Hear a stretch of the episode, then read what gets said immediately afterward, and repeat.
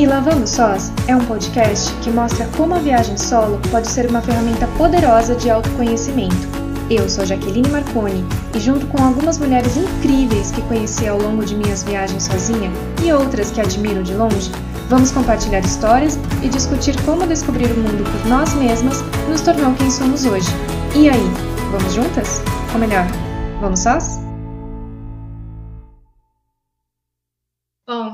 Episódio do Ila Vamos Sós e hoje eu trouxe aqui uma convidada que eu estava muito ansiosa para entrevistar, para bater esse papo aqui. É, o nome dela é Mariana Stock. Ela é comunicadora, psicanalista, doula, terapeuta orgástica e fundadora da Prazerela, um lugar super aconchegante, super delicinha, é, onde as mulheres podem se sentir totalmente à vontade aí para explorar todo o seu potencial orgástico, seu empoderamento e para descobrir outras formas de sentir prazer além daquele só o tradicional, né, o físico.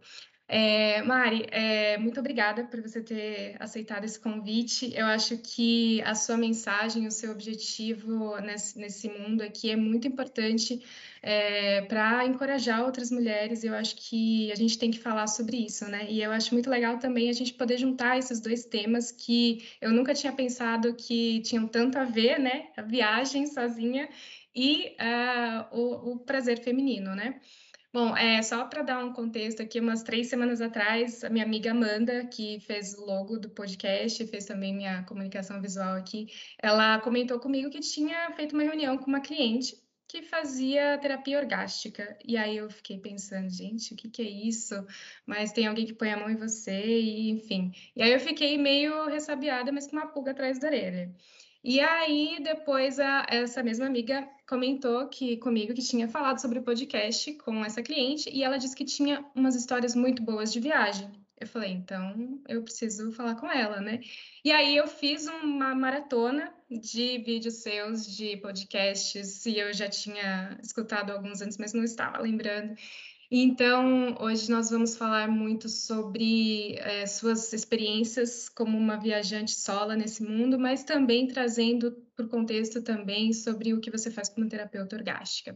Mari, primeiro, é, explica para a gente o que, que é a terapia orgástica, para a gente entender melhor. É, prazer estar tá aqui, obrigada pelo convite, Jaqueline. Fiquei super animada é, para poder falar um pouco mais sobre viajar, né? Porque eu falo, em, já fui em muitos podcasts, já dei muitas entrevistas e sempre muito com foco em sexualidade feminina positiva, que é muito o meu, meu, meu negócio hoje, né? Tanto o negócio físico como aquela área de estudo para mim. E, mas é, nunca fui chamada para falar sobre viagens, né? E aí, fazendo uma reflexão aqui, é, todo o trabalho da Prazerela é resultado de uma busca muito pessoal minha, né? E que eu entendi que não era uma, uma ferida individual, mas é uma ferida coletiva, né? A questão da sexualidade. E eu só é, adentrei no universo da sexualidade porque eu, eu, eu pude fazer muitas viagens sozinhas, né? É, tanto no campo exterior, mas cada vez que eu viajava para fora, cada vez que eu viajava sozinha, isso também abria caminhos internos de reflexão, de amadurecimento, de autoconhecimento, né? E aí esse processo de autoconhecimento é um caminho sem fim, né? Mas eu sinto que cada viagem, cada oportunidade que a gente tem de visitar uma cultura diferente, de, conv de conviver com pessoas, né, que têm um cotidiano diferente, que pensam diferente, que têm é, famílias diferentes, fazem a gente abrir muito essa possibilidade de sair de um lugar de conforto, né, de um lugar conhecido. Então, acho que falar de terapia orgástica, falar de sexualidade tem tudo a ver com falar sobre viagem sola, né? E a terapia orgástica é um, é um caminho, eu sinto importante, né? Mas é um caminho de, de uma viagem interna profunda, assim, né? De descoberta de, de uma fonte, de um manancial de vitalidade, de potência, de prazer que a grande parte das mulheres desconhece, porque historicamente o prazer da mulher é, é um lugar muito perigoso, né, socialmente. Então, não há interesse nenhum deste patriarcado, né, que a gente descubra essa potência, que a gente descubra uhum. esse lugar selvagem que todos nós temos dentro de nós. Então, não é à toa que a gente vive numa sociedade muito puritana, muito repressora, em que a sexualidade e o sexo são temas muito tabus, né, que nos dividem entre santas e putas, né, e, e nessa, nessa lógica que não faz o mínimo sentido, né? Porque todas nós podemos transitar em diversos papéis e identidades e possibilidades. Então, quanto mais eu viajo para fora, mais eu tenho a oportunidade de viajar para dentro. E eu sinto que a terapia orgástica é, é, é, a tangibilização desse processo da gente poder ir profundamente lá dentro, visitar essas raízes, visitar essa selvageria, visitar esses mananciais de potência e vitalidade e poder ressignificar as nossas viagens externas, né? Porque a terapia orgástica, eu sinto que ela se desdobra, impacta, influencia toda a nossa vida, né? A vida familiar, a vida profissional, os relacionamentos, porque a gente sai de uma lógica de aceitar só as nossas, essas migalhinhas que são oferecidas para gente, que a gente acha, ah, tá ótimo, né? O que eu mereço. Mas quando a gente visita esse lugar interno desta potência, cara, a gente fala, não dá mais para aceitar só isso. Né? Depois que eu, eu conheço o potencial que tem aqui dentro, a minha força, a minha vitalidade, a gente vai para fora com uma outra energia do que a gente merece, do que a gente quer, do que a gente pode. Então, acho que é isso, assim, de uma maneira poética, já fazendo uma relação bem direta com, com o viajar solo, e é uma viagem sola, né? A viagem uhum. da terapia orgástica é uma viagem que a gente faz inevitavelmente sozinha e precisa de coragem.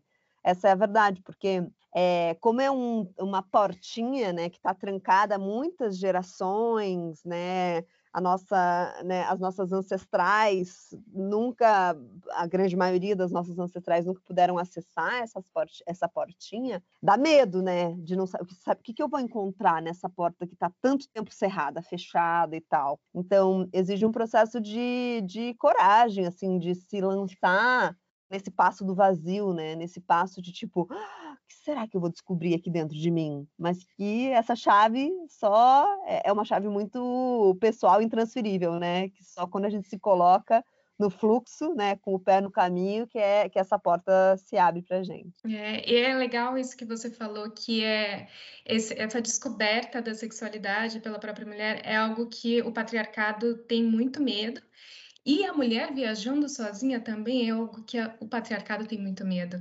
No, no primeiro episódio, eu conversei com uma da, das convidadas, a Cândida, ela estava contando uma história de quando ela viaja, fez uma viagem em volta da Islândia, de bicicleta, sozinha. E ela falou que no meio do caminho um homem parou de carro para xingar ela. Fala, sua louca, volta para casa. E ela, poxa, mas você podia estar aqui me encorajando, né? Falando, não, vai, vai em frente, vai dar tudo certo, mas você parou o teu carro para me xingar. E é uma coisa, e assim, eu percebo muito que muitos homens não entendem isso, né? Tem muito medo. E é por isso que o mundo sempre foi pintado como muito perigoso para a mulher, muito perigoso. E as mulheres têm muito medo. E é, e é completamente compreensível. O mundo é perigoso. Não dá para romantizar, né? Dizendo que o mundo não é perigoso mas é que para as mulheres o negócio tem um, uma, um uma pintura. É, um efeito muito mais grave, Revolu né? Revolu e revolucionário, é isso, né? Sim, Quando a gente sim. percebe que a gente é capaz de ir e vir, que a gente consegue dar conta né, do desafio de protagonizar a própria vida, porra, ninguém segura a gente. Ninguém segura. E tanto a descoberta da sexualidade quanto a viagem, como outras ferramentas de autoconhecimento, são caminhos sem volta mesmo, como você falou, né? Nunca Exato. mais a gente vai aceitar outra coisa. E Mari, é, antes de você é, iniciar nesse, nesse caminho aí do, da, da, descoberta da sexualidade, fundar a Prazerela, você tinha uma vida bem diferente, né? Você trabalhava no mundo corporativo, e era tinha uma vida ali bem tradicional de, do, do mundo corporativo. E aí, em, 2000, em 2009, né, você resolveu largar tudo e fazer uma viagem de oito meses ao redor do mundo. Me conta um pouquinho o que, que qual o caminho que você percorreu até tomar essa decisão? O que, que foi somando uma coisa em cima da outra até você dizer, não, chega, não é isso que eu quero, eu quero conhecer o mundo? Bom, eu sou curitibana, né? E Curitiba é uma cidade com características bem peculiares, assim. É uma cidade que, pelo menos, melhor do que falar da cidade é falar do, das pessoas do meu convívio, né? Da minha comunidade dentro de Curitiba. é um pensamento bem formatado, assim, uma, eh, tem um, um, aspecto um pouco provinciano, assim, sabe? Então, né, de, dos caminhos serem muito, né, o caminho bom é um só, né, que é você crescer, você enriquecer, você né, ter um padrão de beleza, isso tudo fez parte muito, né, da minha criação, então é, sempre me preocupei muito com esse, com performar uma feminilidade, com ser bonita e tudo mais, e também performar um sucesso, né? De ser uma pessoa, uma profissional de sucesso. Então, isso sempre teve muito atravessado em mim, né? Essas, essas duas coisas. E aí fui, fiz faculdade, fiz. Antes eu fiz biologia, daí saí da biologia, aí fui fazer comunicação social, e aí onde eu descobri que uma das principais multinacionais do Brasil era sediada em Curitiba que era a Kraft Foods, atual Mondelez.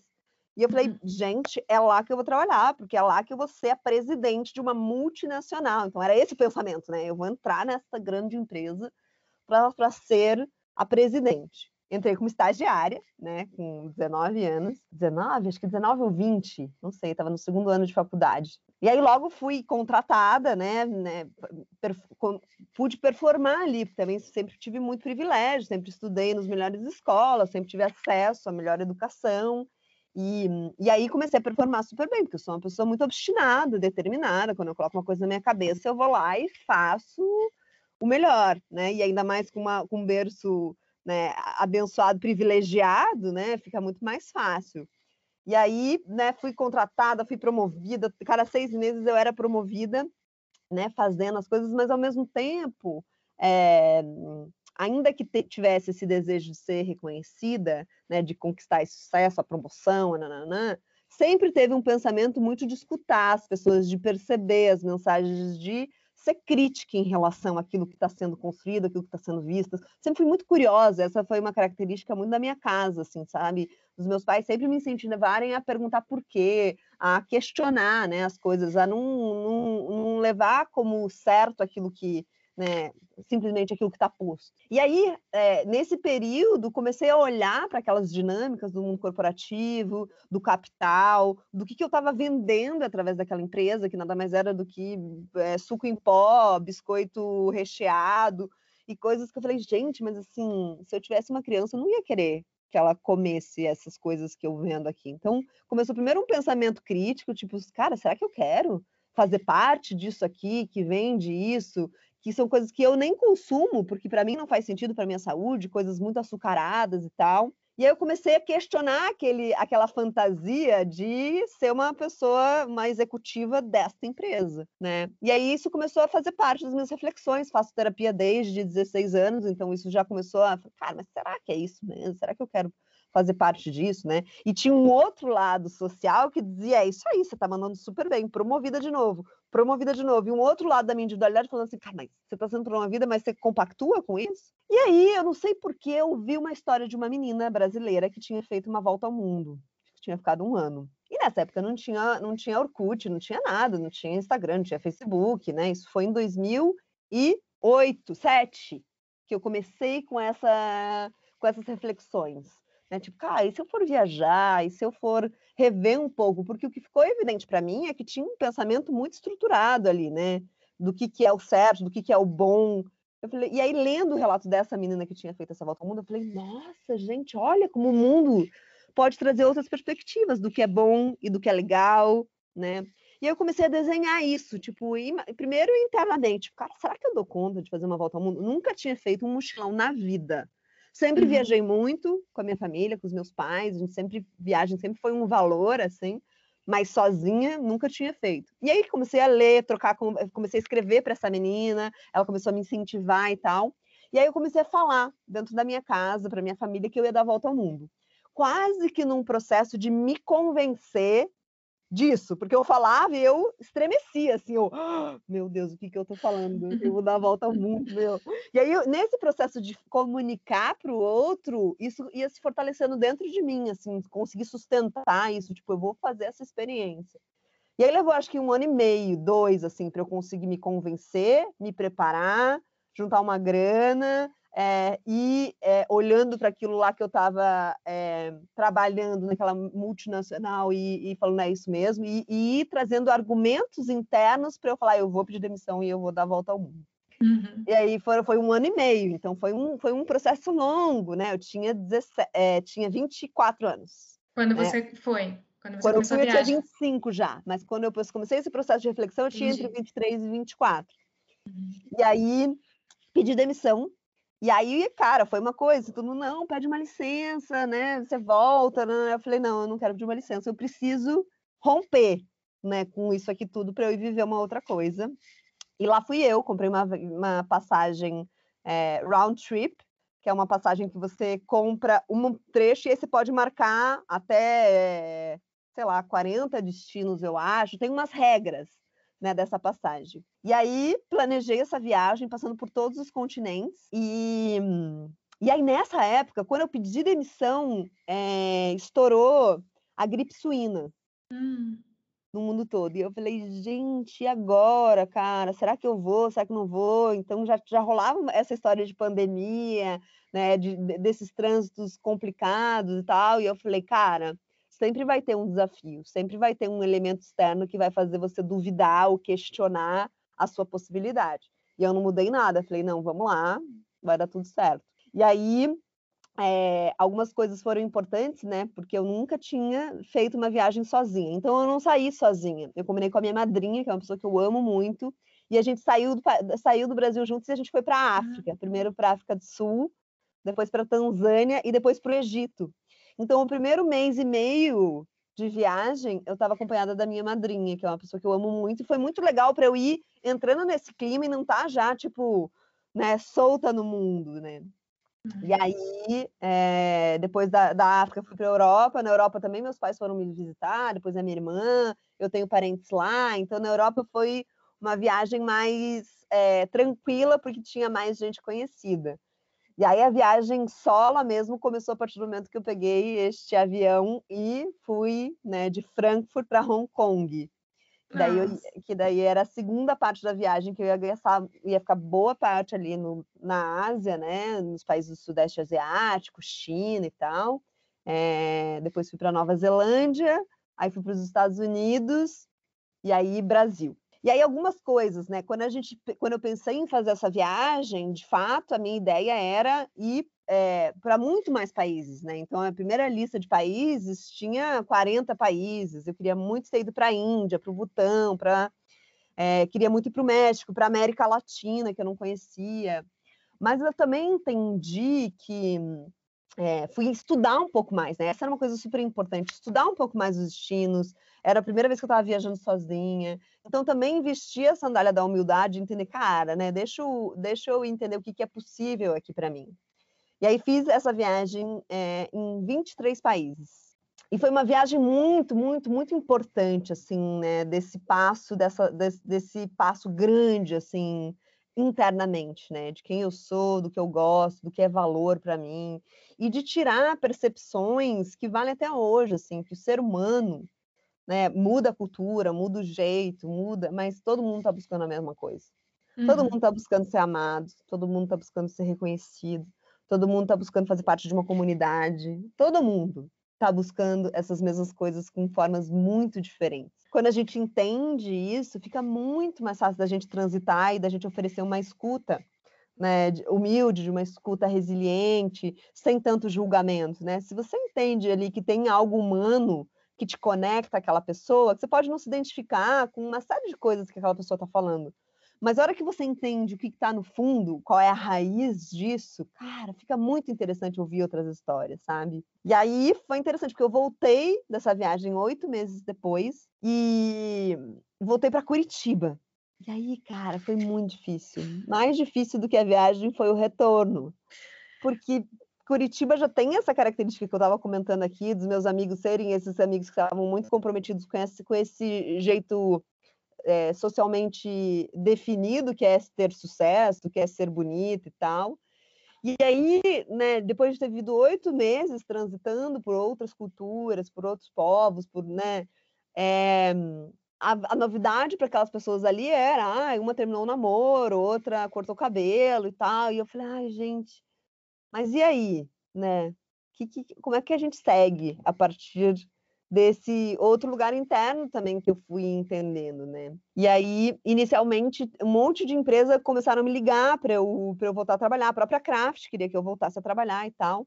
E aí foi super tentador, assim, né? Voltar para isso, porque ir para esse lugar conhecido, onde eu performava e tal. Eu falei, cara, mas não dá para fazer uma viagem dessa e voltar para as grandes corporações, para a mesma história e tal, né? Então eu consegui também resistir a essa tentação do capital, falar, olha aqui, ó, tem uma vaga para você que paga super bem e tal. E eu falei, cara, não, não vou. Então, daí eu fiquei cinco meses em casa. Então, foi um ano de sabático, foram oito viajando e cinco em uhum. casa, pensando o que é que eu faço na minha vida a partir de agora.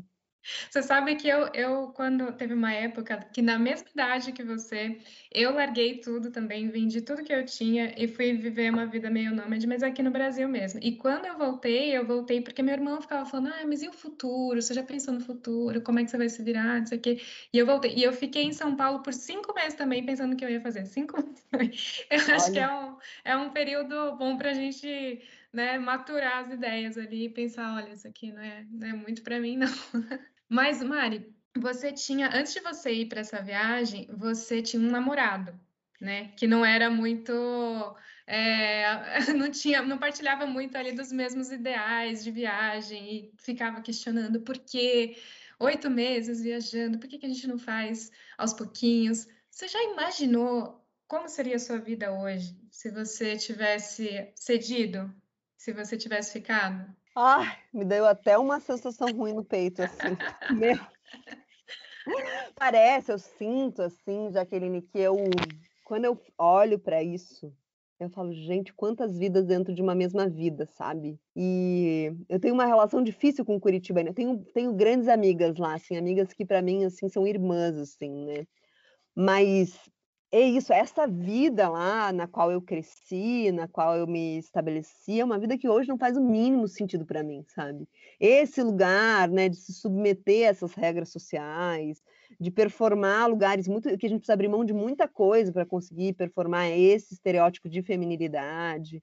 É, isso, né, do, do, lugar da mulher socialmente, que é esse mulher, esse lugar de, de, de ser coadjuvante na vida de uma família, né, do, do casal isso tudo, ainda que fosse um namorado muito legal, muito querido, muito amável, mas, cara, era exatamente isso, assim, a reprodução disso. E a, e a visão dele, quando eu falei que queria dar a volta ao mundo, era, cara, a gente tem grana, a gente pode ir, cada, cada ano a gente tira férias e vai, faz, e vai fazer turismo. E eu falei, e aí eu entendi que ele estava falando de uma coisa, eu estava falando de outra.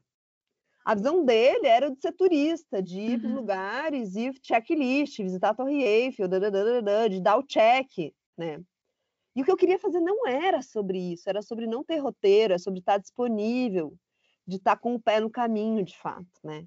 De poder ouvir outras pessoas, de não ter que ir cumprir com uma tabela, mas assim, de estar disponível para uma escuta de uma outra cultura. E para isso é preciso romper, né? Para isso é preciso romper com este olhar é, colonialista, exploratório, né? de quando a gente vai para um lugar que a gente precisa absorver tudo, né? de se colocar mais num caminho é, no sentido de oferecer do que de, de, de se servir daquilo. Né? Então, nossa, eu não me imagino assim, é, não tendo feito essa viagem, porque eu sinto que tem. Tudo faz parte da nossa história, né? Mas tem marcos que são como bifurcações, assim, importantes na vida, eu sinto, né? Uma amiga uma vez falou isso para mim, que parece que tem horas que vem lá um anjinho ou alguma coisa que fala, vamos ver o que ela faz com isso aqui, que são caminhos, assim, muito opostos, assim, e que você vai ter que decidir naquele momento ali, quando se apresentam dois caminhos, para onde você vai. Eu vou para direita ou vou para esquerda? O que eu vou fazer, né? Então, como eu peguei esse caminho é, para a esquerda, é difícil me imaginar nesse caminho de direita. Uhum.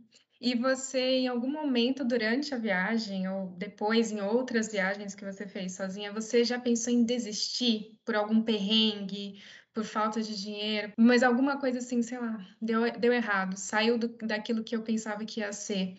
Você, você já pensou em desistir, em voltar para sua família, para onde você conhecia? Olha, duas coisas eu vou te falar sobre isso. Nossa, como é bom falar sobre essa temática, né? Que a gente revive e viaja de novo, né? Mas uma das coisas que, que para mim foram, eu percebi depois da viagem, mas que, cara, eu fui muito consciente de que eu precisava estar com todos os meus sentidos, isso tem tudo a ver com sexualidade, uhum. presentes ali se eu tivesse alguma coisa. Eu não tinha celular, eu não levei celular para essa viagem. Eu levei um computadorzinho pequenininho, assim, que eu fazia as anotações né, do blog da, da viagem, mas eu não tinha esse lugar que hoje a gente está tão conectado a tudo, né? Eu, eu consegui exercer uma presença muito é, efetiva nessa viagem. Eu estava muito lá nos lugares onde eu estava, 100%.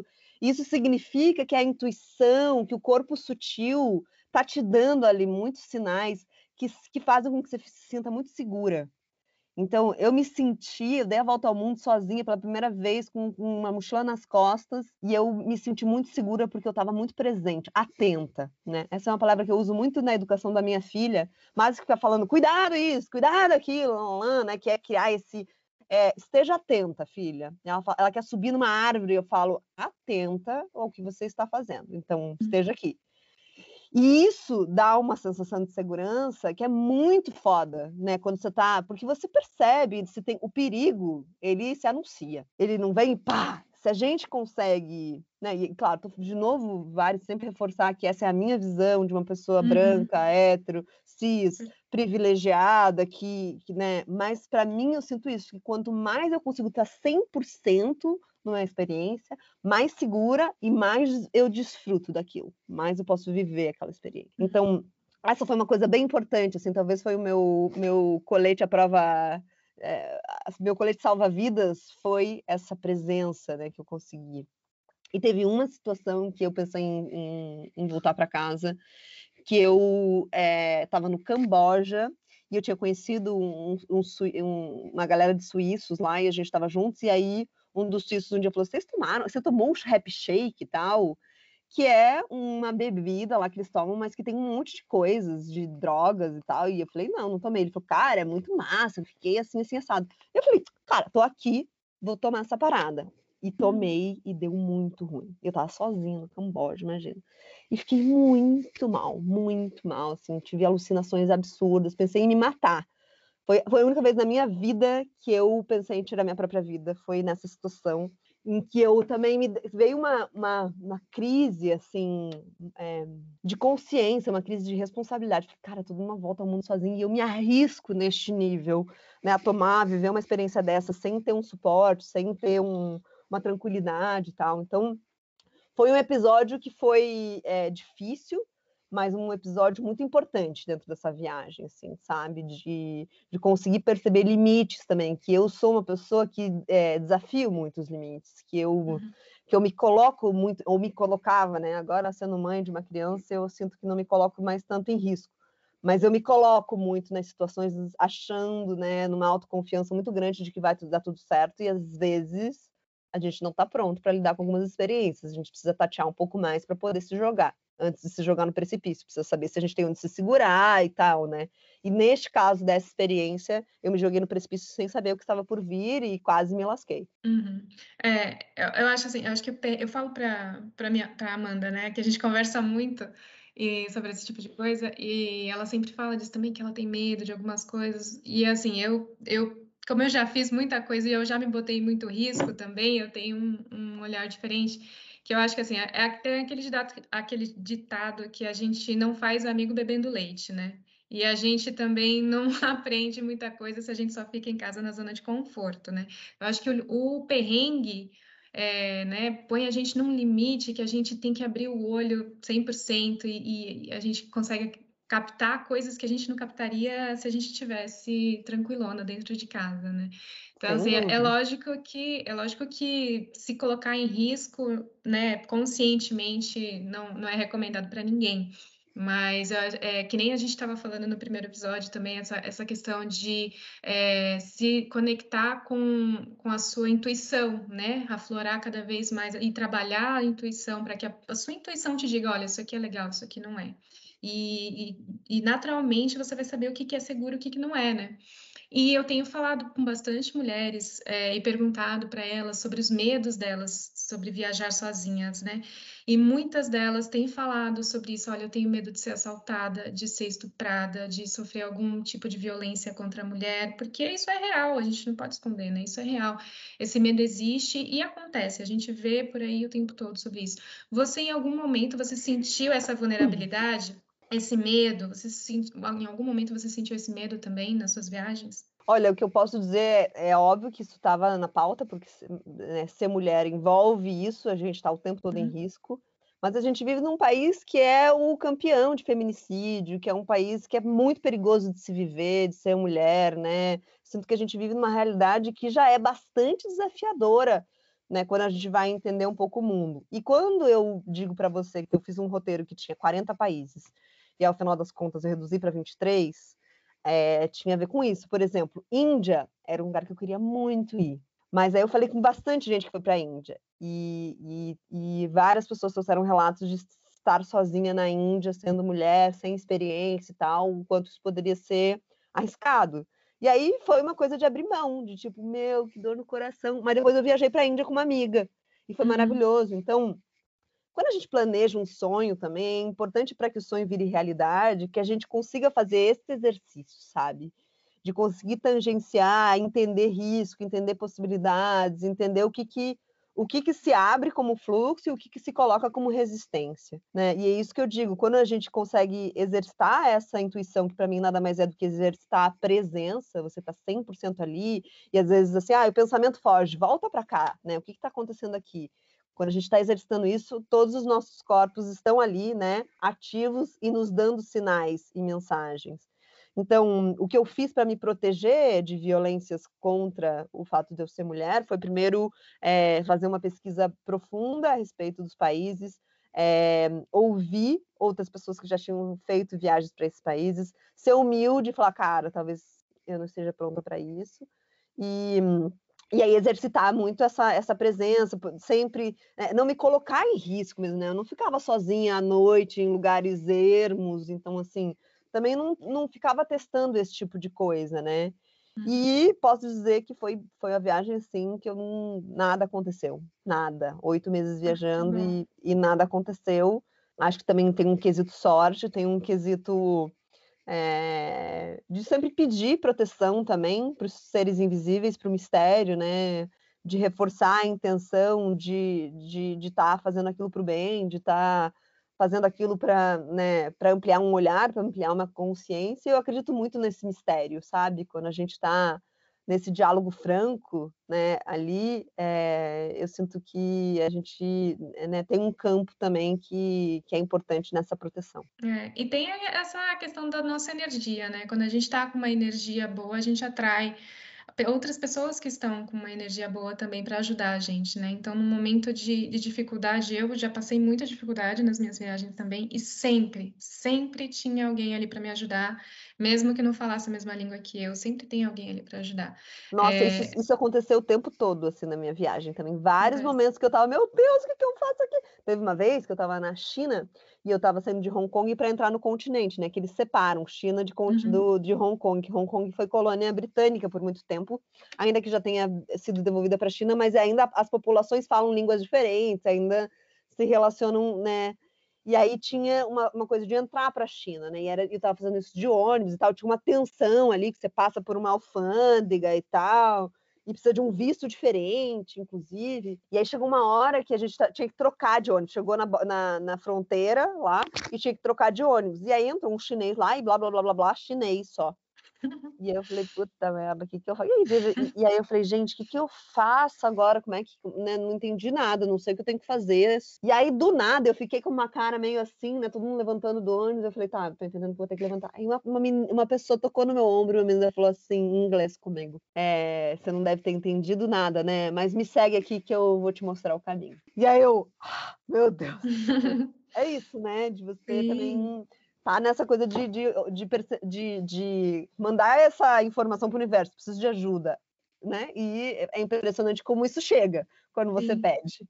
É, outro dia eu estava escutando uma entrevista da Gaia Passarelli E ela estava dando uma dica bem legal também, né, para quem está começando e se sente em, em, né, precisando de ajuda ou passando em algum perigo em algum momento, de pedir ajuda para uma mulher, né? Porque mulher vai sentir aquilo ali que você está sentindo, ela vai sentir que você está precisando de ajuda, e ela vai saber como, como te, te ajudar. É, é diferente do que você pedir ajuda para um homem. Não que né, todo homem vai te fazer algum mal, mas é diferente, né? É outra é, energia. É verdade. A, a chance de você é, conseguir alguém de fato disposto a uma, uma mulher disposta a ajudar, né, é bem maior. É bem maior.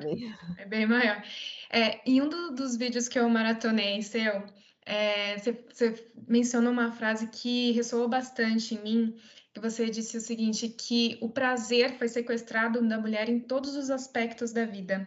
Você acha que essa liberdade é, também foi sequestrada da mulher no sentido de, de poder ir e vir para onde ela quiser, é, sem medo, né? Seja viajando, seja para ir no trabalho. Você acha que é, isso também foi esse tipo de prazer também foi sequestrado da mulher? Ah, é, acho que esse é o princípio do sequestro, né? Foi hum. aí que, que se estabeleceu, né?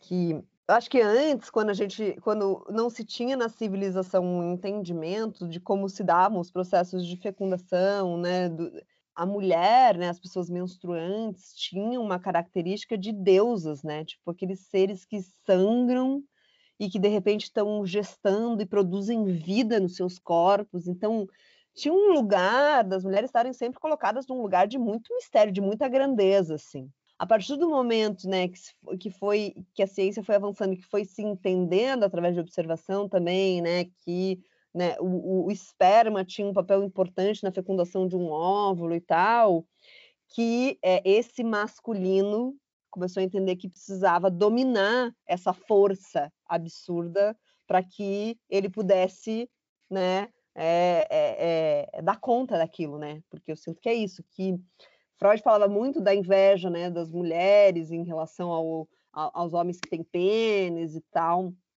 Mas uma das coisas que para mim é muito evidente é que essa inveja é, é muito anterior, assim, né, desses, desses, desses caras, desses, dessas pessoas com pênis que, que não sabem o que é isso, né, que não sabem o que é carregar um, um bebê, que não sabem o que é lidar com sangue menstrual, que não sabem o que é amamentar, dar de alimento do seu próprio corpo para o seu, seu filho. Então, é, tem uma relação aí que uma relação, eu sinto assim, de tipo, meu, e aí a forma foi, vamos dominar, né? A agricultura começou, esse entendimento que mulheres ficam em casa cuidando da prole, da cria e tal, e que os homens vão para o mundo, para caça, né? Esse, então, é, vem muito deste lugar anterior da mulher ser muito grande, né, para ser entendida. E a partir do momento que se entende uma pequena contribuição, né, desse homem nessa nesse processo, que se vira esse jogo, né, e que a gente vai tendo que se submeter cada vez mais a esse mundo é, linear, previsível, competitivo, né, de que, de que é tudo sobre a testosterona e não sobre o sentir, né? Você mencionou também que na, em uma das suas viagens para o Butão, você fez uma, uma caminhada para alguns templos, que tinha que fazer uma caminhada bem longa, né, até chegar lá em cima nessa montanha onde tinha o templo, e que essa caminhada era como se fosse uma limpeza, né? E, e eu acho interessante também que você chegou a fazer o caminho de Santiago, certo? Você fez também. Sim. E, e acredito que as duas experiências devem ser bem semelhantes, né? Em que você está caminhando sozinha, com seus próprios pensamentos. E, e comenta para mim como que é estar sozinha com os próprios pensamentos e como que isso ajuda a gente a descobrir quem que a gente é, descobrir o que que a gente gosta, o que que a gente não gosta, todo o nosso potencial, nossas qualidades, nossos defeitos. Como que é isso? É legal, eu fiz essa viagem depois, alguns anos depois, para a Índia e para o Butão com uma grande amiga minha. E aí, essa foi uma curiosidade, porque a gente ficou no Butão, a gente fez um, uma, uma viagem de cinco dias caminhando e que a gente acampava lá nas montanhas e tal, e visitando vários monastérios, templos e tal. E, e sempre os, os templos construídos nos cumes, assim, lugares difíceis de acesso e tal. E a minha primeira curiosidade é tipo, cara, como é que por que, que os caras constroem isso lá no, né, tão difícil e tal? E aí foi um monge que me explicou isso, que tem um processo de depuração que começa pelo físico até chegar no emocional e no psíquico, né? que é, primeiro a gente precisa esse corpo quando ele entra nesse fluxo de caminhar, de de, eh, de suar, né? Você vai fazendo uma limpeza, né? Porque inicialmente fica um monte de pensamento. Aí chega uma hora que o corpo pede uma concentração, né? Ele pede assim, coloque a sua, a sua energia, o seu foco aqui, mais quando tem esforço, subida e tal. E aí chega uma hora que os pensamentos cessam, você está ali só num caminhar, vai se integrando cada vez mais aquela natureza, aquele contexto, aquelas árvores, aqueles bichos que estão ali, né? Porque você está né, nessa presença. Quando você chega no templo, você está limpa, né? Tanto que você expurgou ali através de um suor, alguma toxina, e você expurgou pensamentos também. A gente chega silenciosa lá em cima, sem essa necessidade de ficar falando muito, né? Porque o corpo está né, é, precisando desse silêncio, desse recolhimento. Então, esse foi um aprendizado muito é, incrível, assim, sabe, sobre sobre entender como o nosso corpo funciona também, né? Porque a gente foi muito educado também para ser um corpo, um, uma cabeça com um pequeno corpo, que atende aos desígnios dessa mente mandona, né, o tempo todo. Quando a gente coloca o corpo no foco, é impressionante como muda a dinâmica da mente, né? quando isso tem tudo a ver com orgasmo, isso tem tudo a ver com terapia orgástica, que é a gente reconhecer que a gente tem um corpo que é muito maior proporcionalmente, que tem outras inteligências que a gente nunca legitimou. Né? Então, quando a gente se coloca no caminho de, de, fazer um esforço, não é à toa que depois que a gente faz um esporte, uma corrida e tal, a gente libera endorfinas, serotoninas, né? que são esses neurotransmissores de prazer mesmo, né? dessa sensação gostosa. Então, sempre que eu tô muito mental, muito ensimesmada tal, cara, ir, é, ir caminhar, ir fazer um exercício, é, ajuda muito né, ao corpo entrar nesse processo e, e as coisas se balancearem um pouco mais. E uma outra coisa que me que lembrei também que é legal contar é que eu fui para a Índia também, né? E eu fui para a Índia antes de ir para o Butão, ainda bem, porque a. Índia é o país né, mais intenso que eu já vi, que eu já é, visitei assim na minha vida. Intenso em todos os sentidos, é um, tem cheiros muito fortes, tem muitas coisas que a gente vê que são difíceis de serem vistas, né, de, de intensidade, de miséria, não é pobreza, é miséria, né, de a escuta também é, é buzina, é um caos, assim, é muita gente falando, muitos universos paralelos acontecendo, é, sensorialmente também é difícil, muita poluição, né, aquele então é muito intenso, né? É muito difícil. Parece que você precisa de um outro GPS de, no corpo para você entender aquela dinâmica. E a gente não, não entende, assim. Acho que precisaria ir para a Índia mais mil vezes para dizer que eu entendi aquela lógica, né? E aí a gente fez um retiro lá no norte da Índia. E aí alguns dias eram muito legais, assim, né? De conseguir justamente me despir, né? De todas essas resistências e preconceitos e perceber a beleza daquilo tudo né? Independente dos meus referenciais com outros referenciais, é tudo muito maravilhoso naquilo.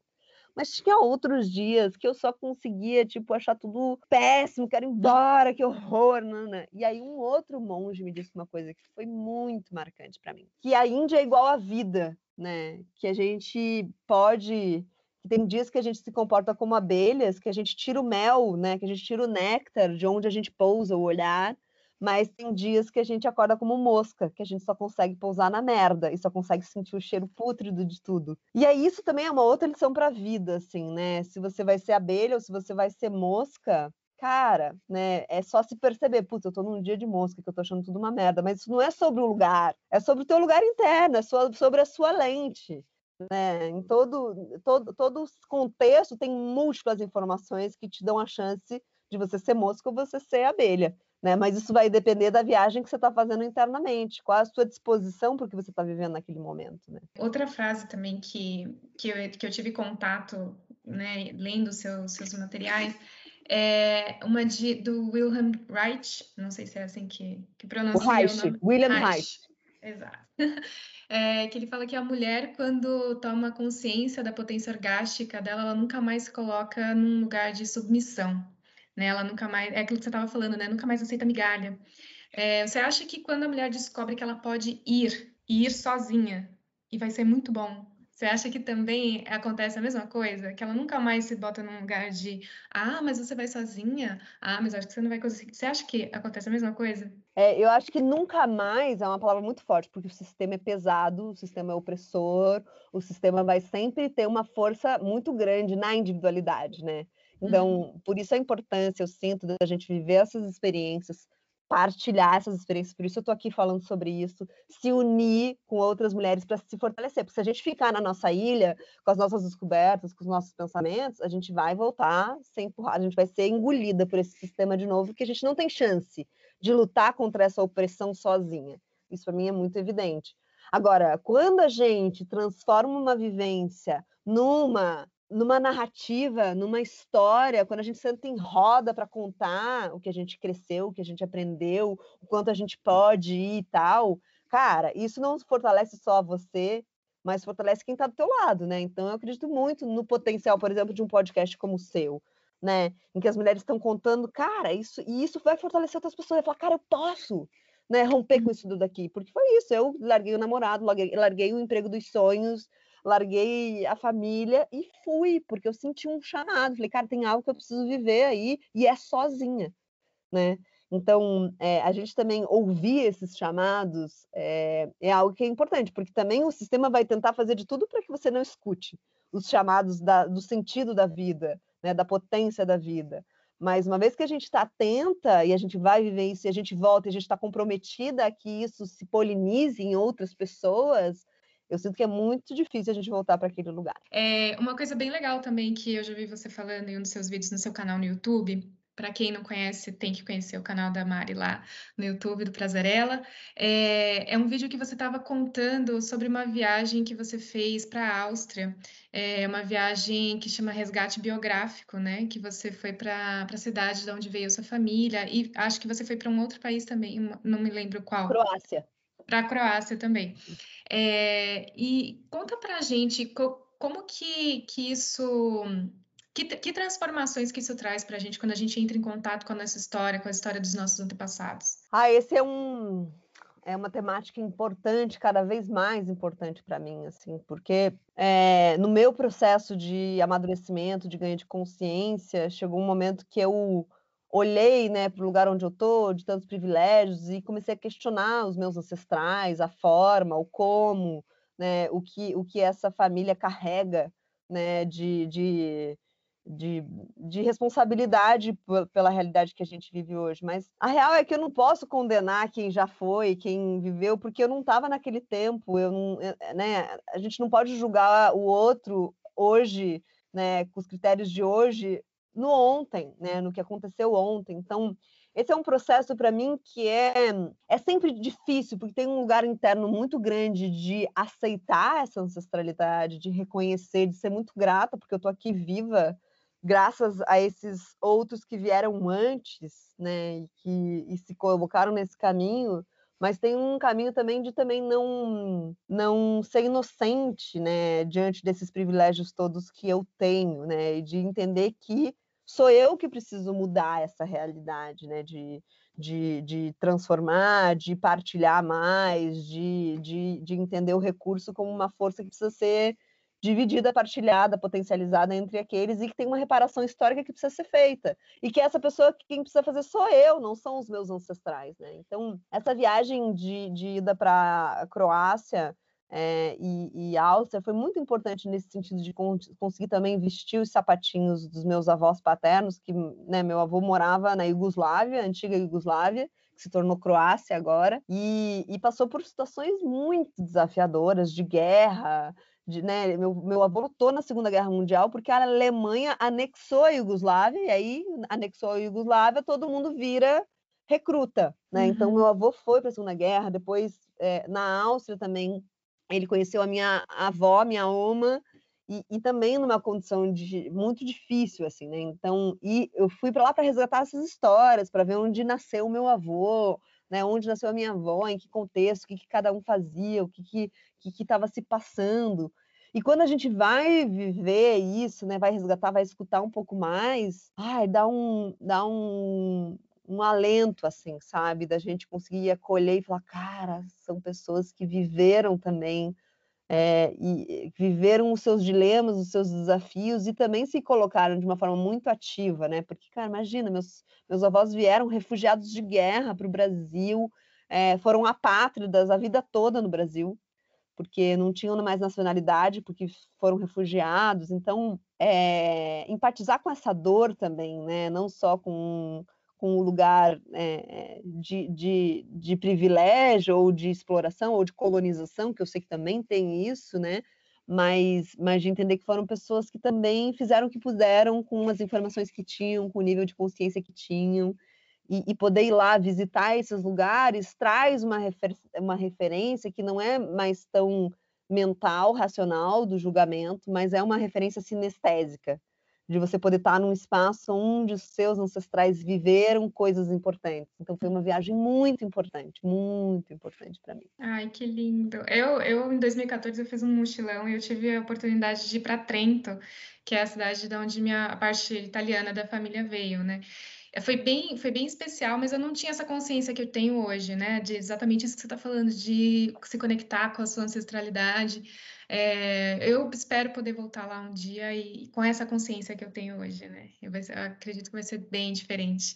Mari, para a gente terminar, só queria que você contasse. Você acha que essa, essas viagens todas, você acha que elas contribuíram para o que a Prazerela é hoje? Você acha que isso tudo que você viveu sozinha contribuiu para o que você é hoje, para o que você faz, para o seu propósito com a Prazerela, é, de, de transformar a vida de outras mulheres? Ah, com certeza, sim. Eu atribuo as, os, as grandes revoluções da minha vida a grandes viagens. Então, viagem de volta ao mundo foi uma viagem muito importante para eu sair de Curitiba, né? Porque depois eu fui trabalhar em São Paulo, me mudei para São Paulo, passei boa parte da minha vida em São Paulo e, e depois eu trabalhava numa outra empresa em São Paulo, muito legal, né? É, trabalhei na Natura há muito tempo e aí, quando eu, antes de sair da Natura, eu fui fazer o caminho de Santiago, sozinha de novo, fui lá uhum. caminhar, né, muitos quilômetros. E foi uma viagem muito, eu saí, voltei da, do caminho muito determinada a pedir as contas para refletir, para poder fazer um outro sabático. Né? Quando eu fiz, a, fiz a, a, volta ao mundo, né, eu, eu entendi isso como um sabático. E aí, nove anos depois, eu entendi que eu precisava de um outro sabático. Aí todo mundo falava, você vai fazer outra volta ao mundo? E aí eu entendi que eu ia fazer um retorno ao meu mundo, né? Uma volta ao mundo interna. E que foi uma viagem, né? Esse, esse, essa volta ao mundo, né? Então eu fiz a volta, a, o caminho de Santiago, pedi demissão, e aí eu fiquei seis meses sem trabalhar, investindo só no lúdico. Então eu fiquei seis meses fazendo aula de dança, aula de canto, aula de escrita literária, aula de pintura. Então eu falei, cara, eu tinha um, um intuito desse sabático que eu tirei, que foi descobrir o que, que essa minha criança interna gosta de fazer, o que, que coloca ela em fluxo, o que, que dá prazer para ela, né? E, e, e, eu sinto que foi uma outra viagem importante de resgate dessas coisas artísticas, criativas, sensíveis, né, que me levaram a criar a Prazerela. Mas isso só aconteceu porque eu fiz essas outras viagens, né? Sempre viagens que fazem a gente amadurecer muito uma reflexão, né? Porque às vezes a gente tem boas ideias, mas no dia a dia, cara, a gente não consegue aterrissar, a gente tem mil e outras coisas, muitas distrações, né? Eu sinto que quando a gente viaja sozinha, a gente não tem distração. Né? Muito pelo contrário, a gente fica numa coisa ali, a gente vê uma coisa legal, não tem uma pessoa ali para você ah, relaxar vendo a coisa legal se você quer partilhar uma coisa, você vai ter que buscar isso, né? Você não vai poder uhum. ficar sentadinha ali, você vai ter que, tipo, puxar papo com alguém, conversar e tal. Se você está sentindo que você está correndo risco, você também precisa pedir ajuda. Pra... Não tem uma muleta, não tem ninguém ali, né? Ou no... eu adoro viajar com meu marido, adoro viajar, porque é isso, é uma viagem muito mais tranquila quando você viaja com alguém, que você tem com quem contar. Mas quando você viaja sozinho, o fato de você não ter com quem contar aqui do seu lado faz com que você amplie o seu universo amplie o seu mundo, porque você vai buscar em outro mundo a ajuda, a partilha, o encontro, a socialização. Isso acontece porque você está sozinho. E essa necessidade de trocar, de dialogar, é do humano. Então, as viagens sozinhas são muito, muito marcos muito importantes na minha vida. Assim como eu digo, é, são esses, essas encruzilhadas que, que foram surgindo a partir de grandes viagens internas e externas é, na minha solitude. E para as meninas, para as manas, para as deusas, para as musas que estão nos escutando, que quiserem conhecer mais sobre a terapia orgástica, que quiserem conhecer mais sobre o que você faz, como que elas te encontram? A Prazerela está funcionando agora no momento de, de pandemia? É, como que encontra nas redes sociais? Fala para gente. Então, a Prazerela é, é, A gente tem a Casa Prazerela, que é em São Paulo, que é um espaço uhum. feito por mulheres, para mulheres, que a gente só atende mulher, não entra homem lá, que a gente atende com terapia orgástica. Mas esse é um braço da Prazerela, a Casa Prazerela. A gente tem outras iniciativas, a gente tem um Instagram, que é o lugar onde eu estou mais presente, é, é, distribuindo conteúdo gratuito. É, a gente tem uma, uma, uma, uma, frente só de cursos online em que eu falo sobre despertar da potência orgástica, em que a gente conversa semanalmente sobre essas temáticas. Então, tem, tem várias frentes né, que, eu, que eu entendo que a gente tem essa missão de espalhar a possibilidade de a gente resgatar o prazer de viver né? E resgatar o prazer de viver tem tudo a ver com sexualidade, porque a sexualidade é o elo perdido do prazer. É muito cedo que a gente é retalhada, que a gente é sequestrada, né? Desse elo de pulsão do corpo, né? Que ah, fecha as pernas, menina, que feio, não pode pôr a mão, desse, né? Desse interdito do corpo muito cedo, que a gente se aliena do corpo, né? E aí por isso a gente perde a conexão com o prazer de viver sensorial, né? É, e a gente vai entendendo que prazer é consumo, né? É comprar. É muito cedo que isso acontece. Então, eu acredito muito que quando a gente resgata essa sexualidade, essa pulsão, essa relação com o nosso corpo, essa intimidade né, com o nosso corpo, a gente volta a despertar para a vida lá fora, sabe? De tipo, cara, tem muita coisa que eu preciso viver, né, a partir do encontro com essa fonte interna de potência. Então, minhas redes, Instagram, Prazerela, YouTube, Prazerela, e o site da Prazerela, prazerela.com.br. E para quem quiser viver a terapia orgástica, Casa Prazerela. Mari, muito, muito, muito obrigada por ter topado isso, é, por ter participado aqui desse, desse podcast, que é só uma, uma ferramentinha para poder levar essa mensagem para outras mulheres, para alcançar mulheres que a gente nem imagina, né, que possam estar tá ouvindo e se ponderando com, com essas mensagens aqui. Imagina, até mais. Não deixem de seguir o Instagram do podcast, arroba E toda segunda tem episódio novo no Spotify, Deezer e Google Podcasts.